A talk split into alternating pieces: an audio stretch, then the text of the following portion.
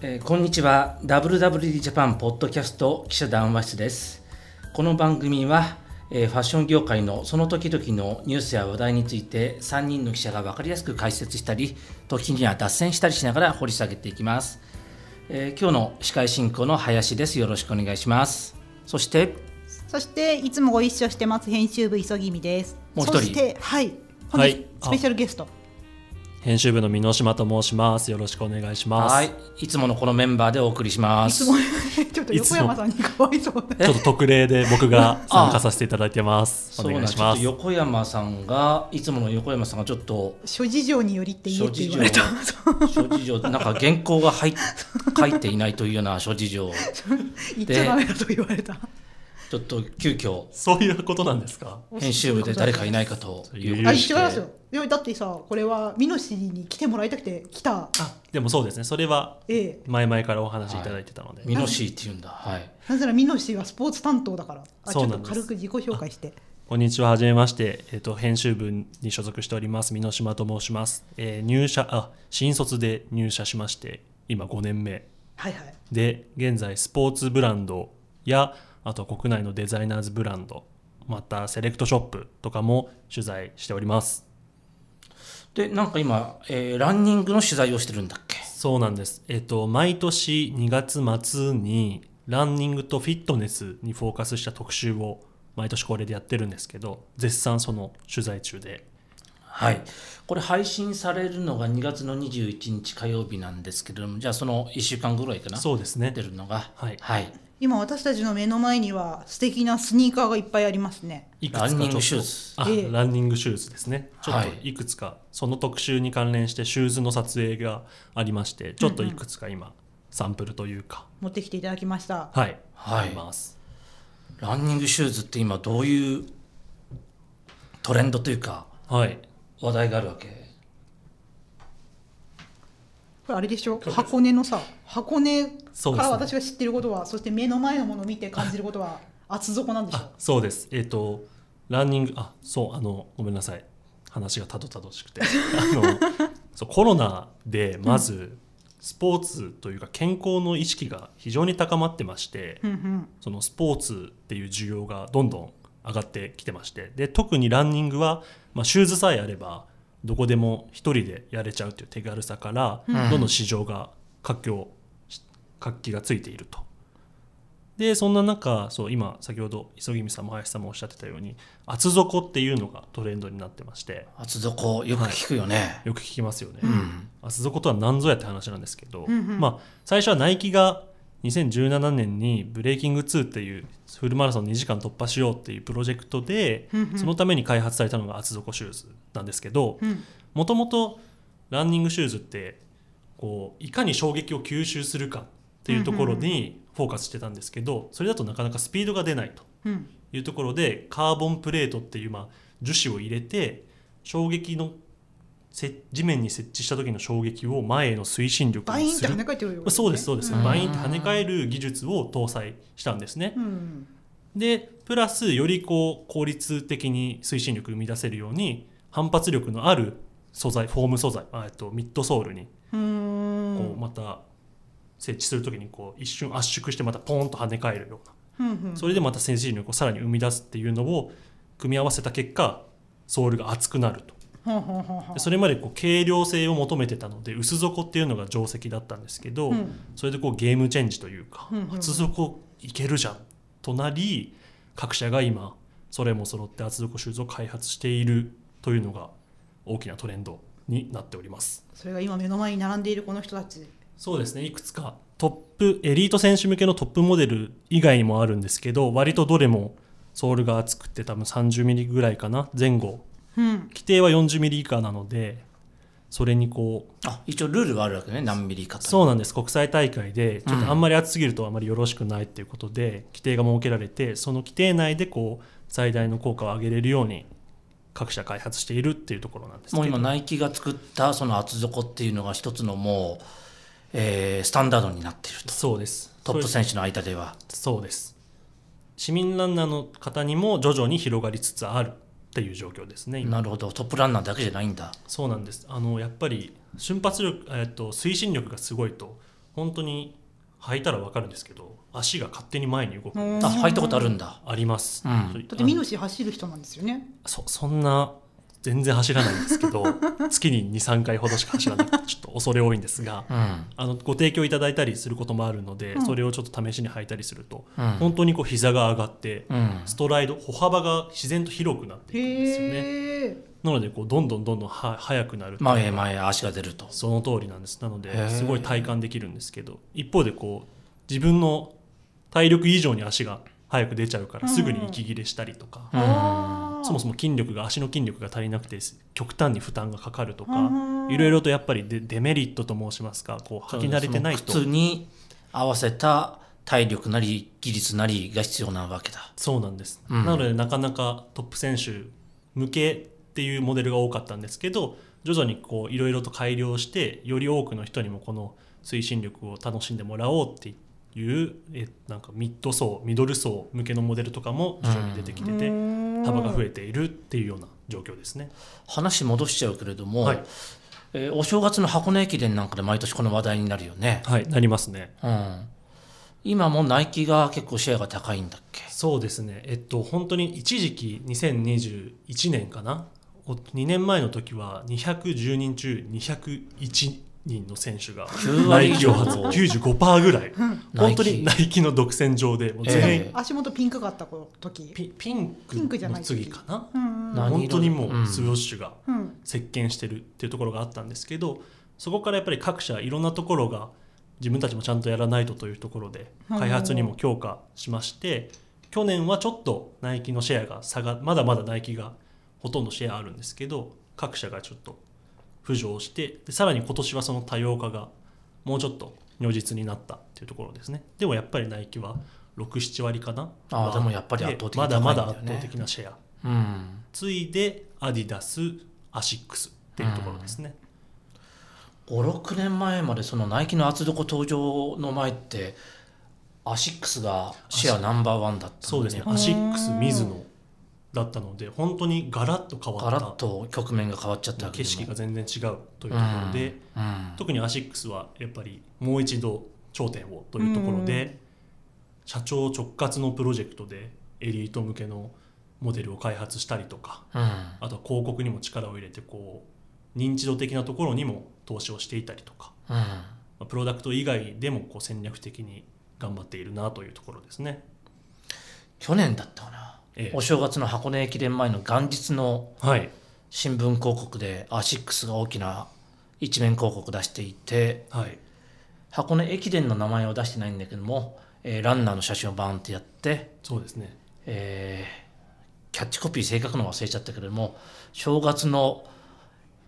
えーレースからアシックスが消えたっていうようなコピーを、なかなか衝撃的な見見出しですねうんそうなん書でいすよねてそこから巻き返すみたいな宣言を、はい、大変じくじたる思いだったんでしょうねうんそうですよね。かつてトップだったのが着用者ゼロ、うんうんかなりやっぱ屈辱というか、あんまりねそういう負けたことを書く宣伝ってないわけでそう広で告っすねてないわけですごくなんか話題になったよね去そう年ですね。今年もそれに続いてコピーがちょっとさこんなもんじゃないあ、そうですね、うんこんなもんじゃない。もっといけるぞという意気込みを込めてさらなる拡大をっていうところで、うん、うんそこでも楽しませてくれましたね。うんそうすると今いろんなじゃあ厚底のバリエーションが増えてるってことですかそうですね一口に厚底といってもそうですこういろいろまあ基本的なこうロジックというか、うん前に推進力を出すしてスピードを出すっていうところは変わらないんですけどこう各社どこに注目するのかっていうところがあって、まあ、クッション性だったりフィット感だったりあとはカーボンの形状が例えば普通はプレートなのでこう1枚の板みたいなんですけど、うんうんアディダスだとこう5本指にしへてー骨にこう電動ここに置いてあるのはそうなのこれこれはは違ちょっとトップモデルじゃないので違うんですけど、うんうんそういうちょっとなんか指への連動をよりっていうところで、んそういう形状を変えたりとかいろいろなアプローチがありますね例えばここに水野があるんですけどこれ軽いですよねすごくこういうはい軽量あ車にす結ご構い見た目は厚底だよね、厚底なんですがしかも厚底の形状がちょっと特徴的でかかとがすごいこう、かかとがない削り取られているようなうんで前がこうも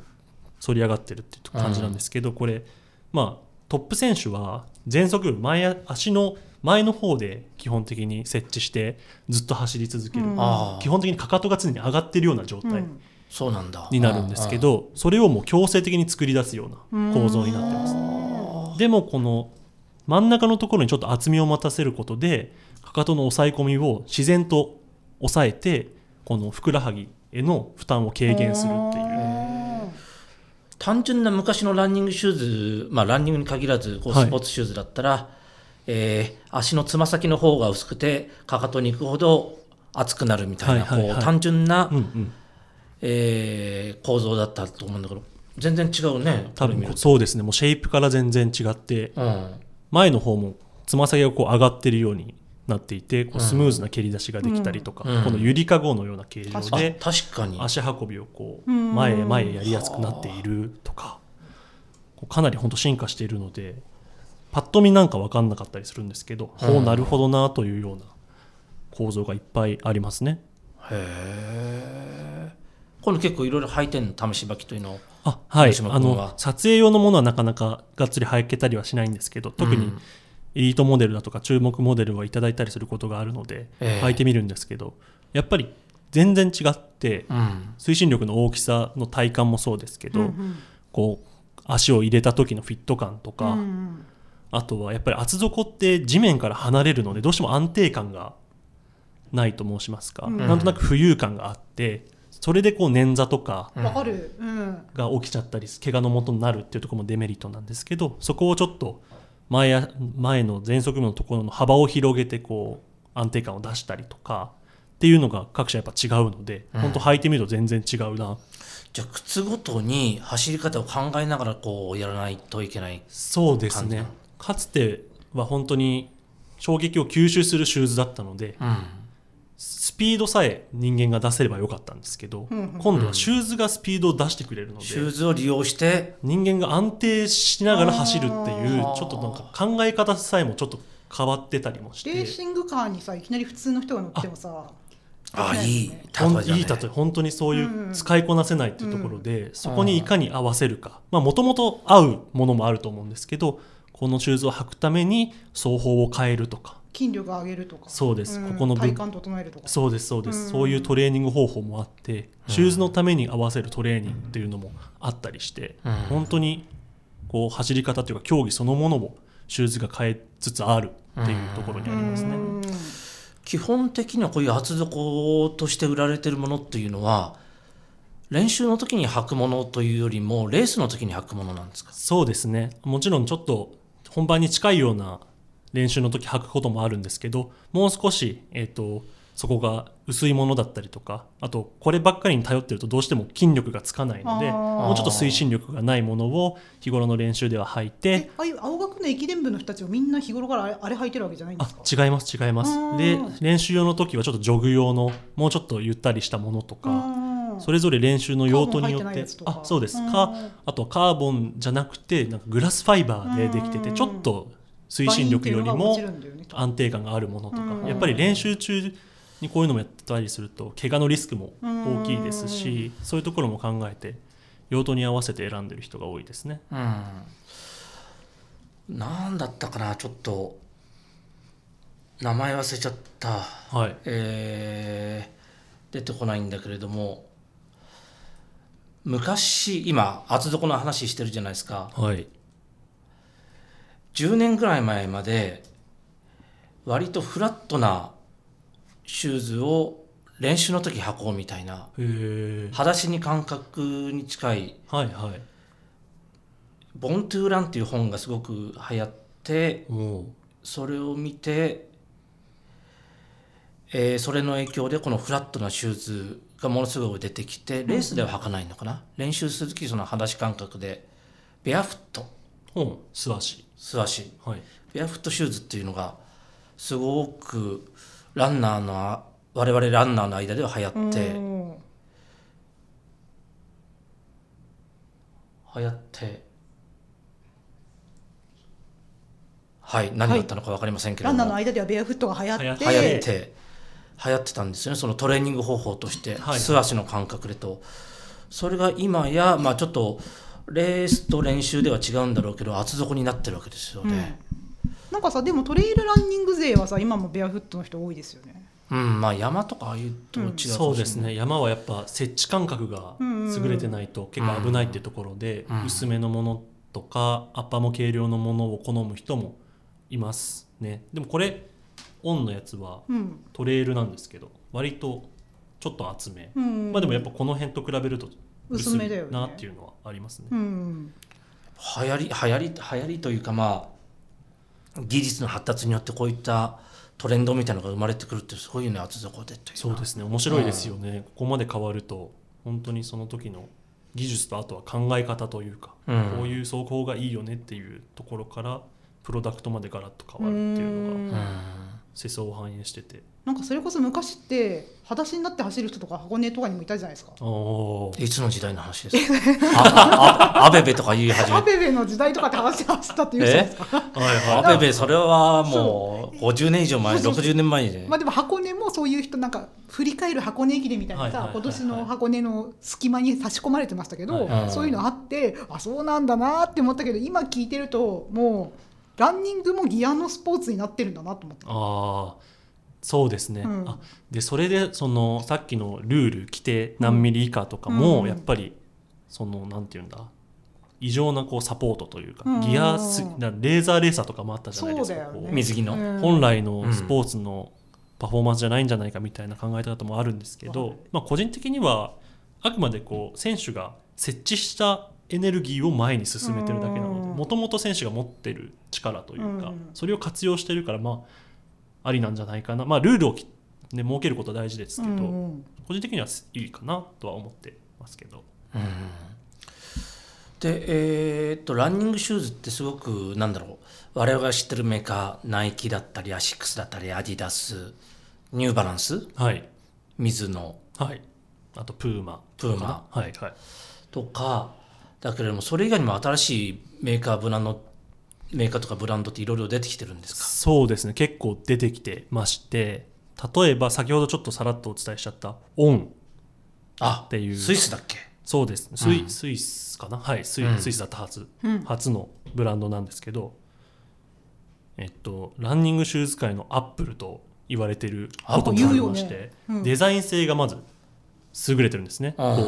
うん無駄入ってるの人な多いいよねそううん最近よく見る人多いと思うんですけどあのごめんなさいあのなんだっけテニスの選手フェデラーフェデラーフェデラーフェデラーが出資もしてますフェよデラー選あ資本提携してるのかな出資なんなかのかなんかありましたシニねアメンバーに加わってるよはいはいはい、うんあセ実テ際ラってスイス人だっけあそのはずうん、んフェデラー選手地元なのかなそうそうそうそうモデルもフェデラーというモデルもフあェりデラーまいしつても履いてるよね履いてます履いてます、でデザイン性とあとはこのテクノロジーがこの中に空洞があるような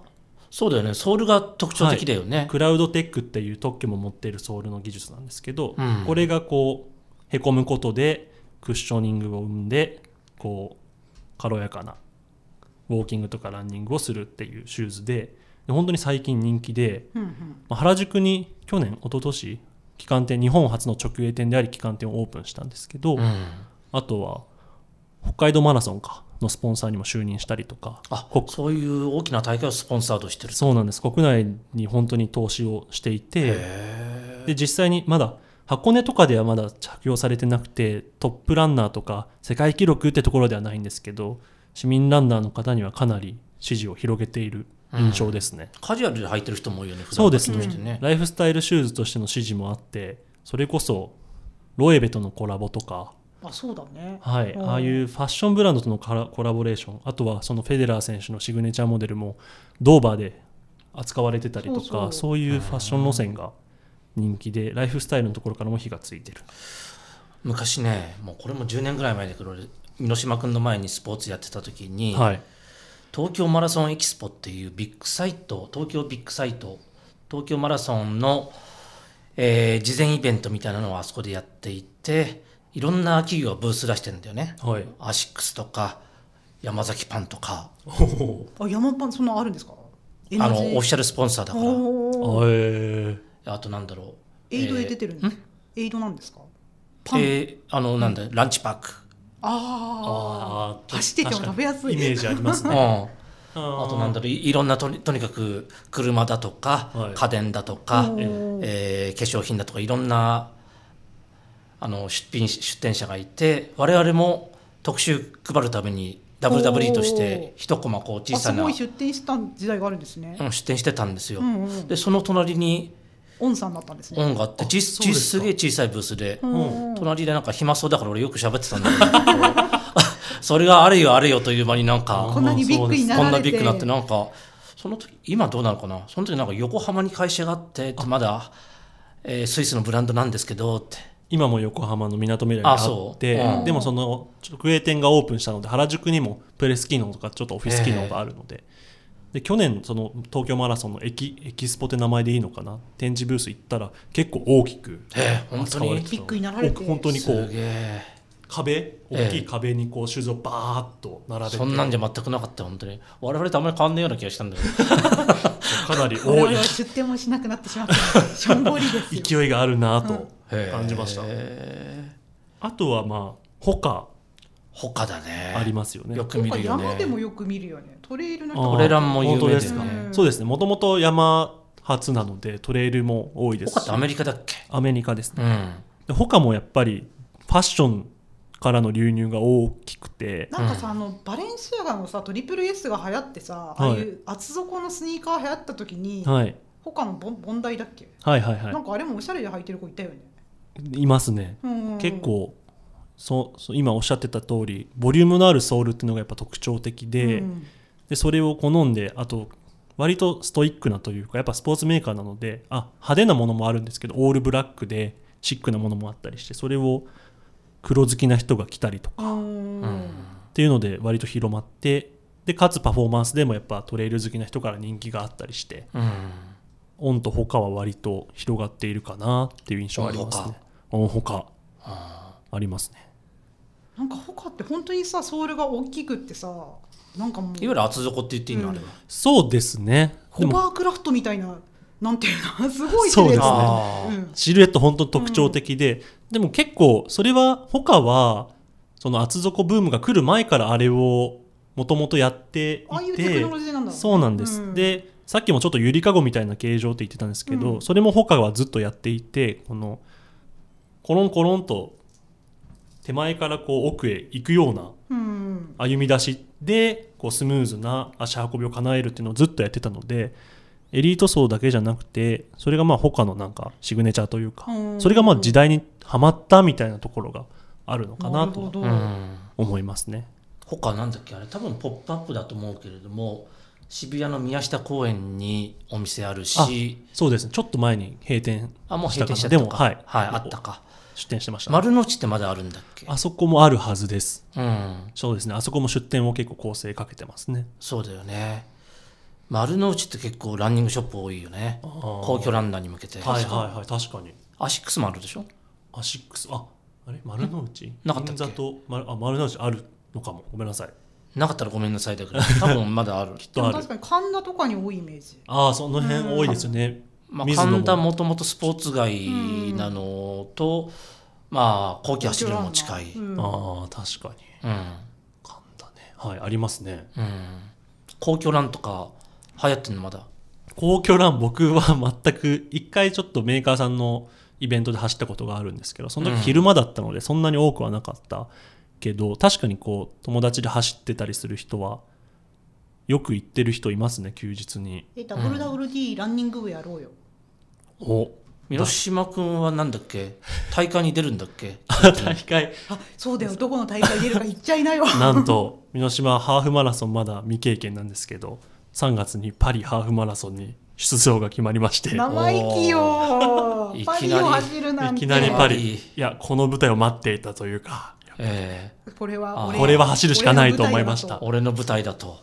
えどういうルートなのどこら辺走るの本当にパリの中心地ちょっとごめんなさいコース凱旋ちゃ門んとかでも走る凱旋門とかをね凱旋しちゃうらしく凱旋してちゃうんでしょ、マジかと思ってバンドーム広場とか行っちゃうんでしょそうなんですそうなんですセーヌ川の横のとこ走るんでしょこれこれはもう走らないとダメだろうと思っめてっちゃいいなえああいう GoPro つけて頭につけていきなよそんなんしてたらちょっと体力が持たない気がするんですけどに20キロ21キロでしょ20はい、とはいえやっぱり未経験だからちょっともうすでにビビってますけどいやえ去年あれ なんですよね去年は名古屋ウィメンズシティマラソンメにンズ、うん、ウィメンズとアンドシティマラソンかうんうんうんで、まあ、1 0キロの部っていうところがありましてそこに参加しま完走しさてれ、はい、無事1 0キロ完走できあ1 0キロはいけるなとうん次はハーフだなと思っていたところ、はい、お誘いがありましてパリの誘いが来てこれやるしかないなとへえ目標タイム言っとこうかここで言っちゃうえええー、いやまあできたら2時間切りたいなと思っております切れるんじゃないですか箕島さんだったらちょっとね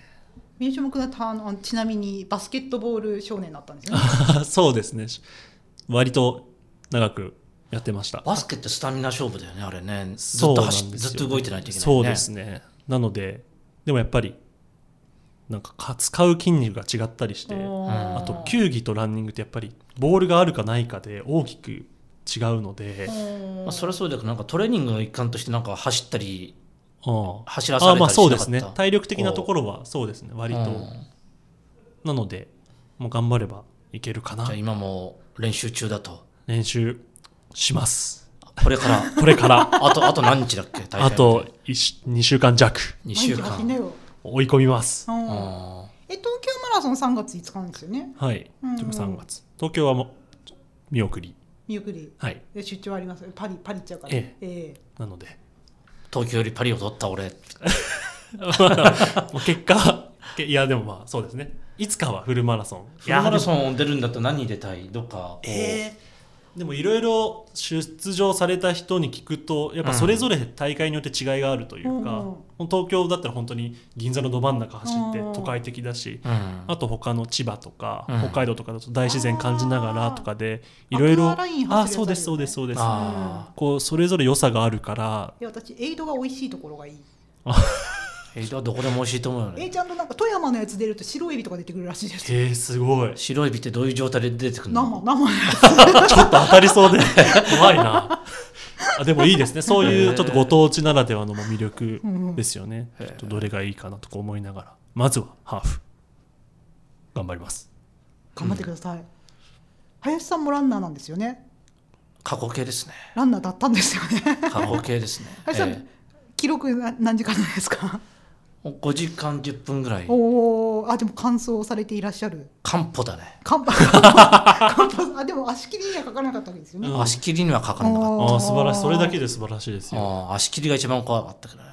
すごいな42キロとか想像できないのでいやーいくらでも若いから走れるでしょう確かに100キロマラソンとかうんと数年後出てるかもしれないですうんね絶対嫌ですねウルトラトレイルマウント富士みたいに無理ですねあでもちょっとトレイルランもちょっと何回かやったことあるんですけど、うんうんこうやっぱ全然ロードと違って、うん、ロードって結構何も考えずにというかこう障害物とかがないので頭空っぽにして走れるんですけど、うトレイルは常に斜面を見てないとあれ駆け下りてくる人たち本当すごいよねそうなんですよなので逆に集中頭が何も考えなくていいんですねうんこうちゃんと見なきゃいけないだから意外とロードよりも体感時間が短く感じるというか、うんなのでこうやっぱ好みによってはトレイルハマる人もいるなっていうのをすごい体感してそういう一口にランといってもいろいろあるのでなんかいろいろやっていきたいなとうんふわっと思っているところです、ランニングマーケット自体はすごく、ね、最初の話だと、えーコロナで健康志向でまたこう盛り上がってるわけそうですねシューズが特に2020年以降どんどん上がっててどんぐらいだったかな結構ねあるんですごめんなさいちょっと数字がパッと出てこの間アシックスの決算にはい出たんだけれども、まあ、あそこは海外売上が半分以上海外海ええー半分どころじゃないいやもう7割ぐらい海外だっけはいだけれども過去最高の売上高、おおうんまあ、その半分はランニングシューズなんだよねうんで軒並み各国2桁増で推移してるとうん確かに去年も良かったはずでコロナの反動とかいうことじゃなくてもうずっと伸びてるんだよねはいはいはいで、えーランニングシューズこういう厚底に代表されるような高機能なものになってきてるんで値段上がってるよね高いですねこれおいくらぐらいされるんですか平均で平均に中央値だとどうだろう本当にトップモデルだと2万2万5千円ぐらいかな高いもので3万を超えて安くても2万を超えるかなぐらいなのでうんアシックスこの間言ってたのは決算発表で言ってたのは80ドル以下の、えー廉価版の方はだいぶ絞ってきてるとうんうんう今、うんん割とこういう何高付加価値のものにうーんシフトしていくと、うんうんだから昔だったら割と1万円ちょっとぐらいで普通の人を履いてるのそれぐらいがボリュームだったと思うけれども、うんそう今です割ねと2万も珍しくない全然ありますね2万そしてそれにお金を出す人も多分増えてるうんはうんず、でもやっぱ2万が結構境目というか、2 2万いったらまだまだ高いなっていう消費者心理もあるらしいんですけど、うんでも比較本当に浸透しつつあると思いますうんこれさある種消耗品じゃんそうですねねでもそれでさ2万で売れるってすごいねなので結構耐久性が良かったりとか、うん安定感があるものとかその価格を出すバリューはどこなのかみたいなのを見定めてる消費者さんも多いでしょうし、うんでも確かに昔では考えられなかったかもしれないですね。でも、まあ、僕も元ランナーとして言わせても らうとえ結構ねあのランナー心理としてはえはい、例えば僕なんか完走できるかどうかっていうようなギリギリのランナーだけれどもこれが少しでもいい靴履いてそれでタイムが伸びて完走できるんだったらまあ買っちゃう数から千円ぐらい上乗せするよねみたいな確かに感じになりますよ。ギアのスポーツってそういう風になるよねなりますようねん出しちゃいますねうん、レ確かにマラソンとか本当年に1回ぐらいの多分ね祭りですし、うんースに出るんだったそら、れを盛り上げるなら確かに買うのも分かりますね、うん、昔それタイツをみんなそういうような願いで履いてたよあねーその膝を壊さないようにしないといけないとかへえあれも2万円ぐらいするんで2万近くするんでそうですか、うん今、うん、まあタイツだけじゃなくて靴もそういうような感じになってきて、靴もちゃんといいものをちゃんと買おうみたいなうん高機能を体験体感できるものを買おうみたいになってるよねなってますね、うんなるほどなるほどえランニング部ややってくださランニング部やりましょうかいうん興味あうちには一人め月間1 0 0キロ超えるぐらい走ってる人がいるあので津田君いや大塚さんですねあ大塚あじゃあ部長として大塚君はフルマラソン何分だったっけちょ去年の東確京マラソンか走られて3時ささ4時間来てなかったっけ4時間切ってらっしゃいましたっけサブ4サブ4達成されてるかもすげえわかんでなもい確かそういう話だった気がするんですよ、わかんああない俺もそんな話です、うんでもそれぐらいコロナ禍になってランニングにドハマりされみるみるスタイリッシュになられてっていうところで